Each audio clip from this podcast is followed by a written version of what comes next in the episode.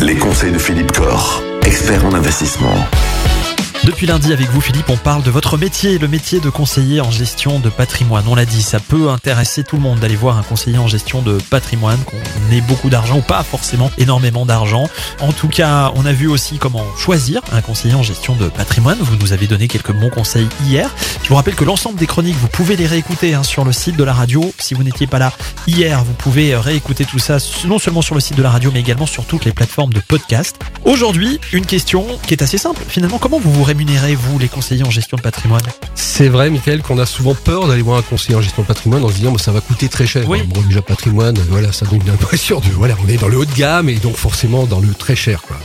En fin de compte, il faut savoir que lorsqu'on va voir un conseiller en gestion de patrimoine, un premier rendez-vous ne coûte jamais rien. On peut aller voir, et donc moi je ne peux que conseiller les auditeurs à aller voir s'ils sont dans ces problématiques que j'évoquais il y a deux jours, s'ils ont ce souci-là, qu'ils aillent voir un, voire plusieurs conseillers en gestion de patrimoine. Un premier rendez-vous ne coûte rien. Déjà pour faire un bilan en fait. Voilà, déjà le conseiller en gestion de patrimoine, il va déjà expliquer ce qu'il peut vous apporter ou pas. À partir de là, il y a deux cas de figure pour sa rémunération. Soit il va vous renseigner, vous rendre compte par un écrit sur ce que vous pouvez faire. C'est-à-dire c'est une sorte de rapport qu'il va vous délivrer, qui est un rapport purement, je dire, intellectuel entre guillemets. Et là, s'il fait ce travail-là, donc il va être rémunéré par des honoraires. Mais ces honoraires seront toujours, feront toujours l'objet d'une lettre de mission préalable où le conseiller en gestion patrimoine dira, bah, écoutez, voilà, sur votre problématique, je peux vous donner les possibilités qui vous sont offertes, hein, les stratégies que vous pouvez développer, je vous ferai un compte rendu là-dessus et ça coûtera tant. Si vous l'acceptez, je vais faire le travail et je vous euh, le remettrai. Donc c'est une lettre de mission avec des honoraires préalablement acceptés par le client. Ça, c'est un cas de figure. Dans la majorité des cas, le conseiller en gestion de patrimoine fait du conseil, mais également propose la solution. C'est-à-dire, c'est bien beau de dire, oui, écoutez, il faut faire un contrat d'assurance vie, il y a des avantages successoraux, etc. Mais après, je vais où, chez quel assureur, je fais quoi, etc. Mais c'est vrai que souvent, le client veut avoir, entre guillemets, un conseil global, le conseil plus la solution. Et la solution, ça passe effectivement par la souscription d'un produit. Et lorsqu'on est dans cette stratégie-là, souvent, bien, le conseiller en gestion de patrimoine est comme un courtier, sera rémunéré par la compagnie d'assurance, la banque, le promoteur immobilier, voilà, enfin, par le prestataire qui sera à du produit.